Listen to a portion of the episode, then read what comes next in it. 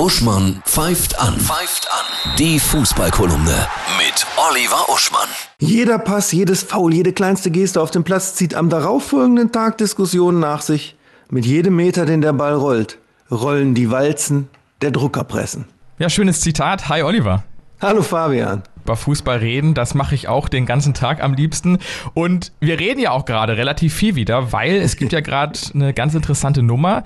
Der Sohn eines Weltstars, eines absoluten Rock-Weltstars von Phil Collins, den Frontmann von Genesis, der spielt der Fußball, ne? Richtig, Matthew Collins spielt Fußball. Und einst stand Martin Kind, wie auch sonst, in der VIP-Lounge, in der Loge von Genesis und hat Phil Collins gesagt, hör mal, wenn dein Sohn mal einen Verein sucht, sag Bescheid. Phil Collins scheint wohl auch Hannover sehr zugetan zu sein. Er hat mal, wie ich gelesen habe, in einer Retro Hannover 96 Jacke einen Auftritt gespielt. Geil.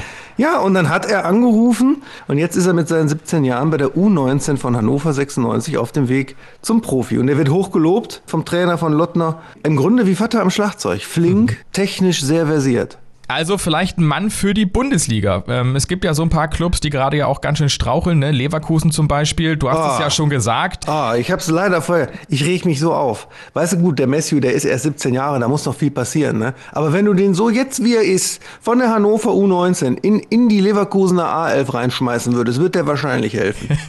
drei Spiele, drei Niederlagen, sechs Gegentore, da läuft gar nichts. Ne?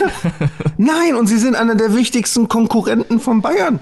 Ich reg mich so auf. Ich meine, wer ist denn noch? Die Bayern haben so einen Aufschlag gemacht am Anfang der Saison, als, als würden sie sagen, wo sind wir eigentlich hier gelandet? Was ist das für eine Liga? Ist das ein Bolzplatz? Können wir mal ein bisschen Konkurrenz kriegen? Und keiner gibt ihnen Konkurrenz. Ich hoffe sehr, dass es am Wochenende geschieht. Ja, Gladbach ist ja da der Gegner im Topspiel, das Abendspiel.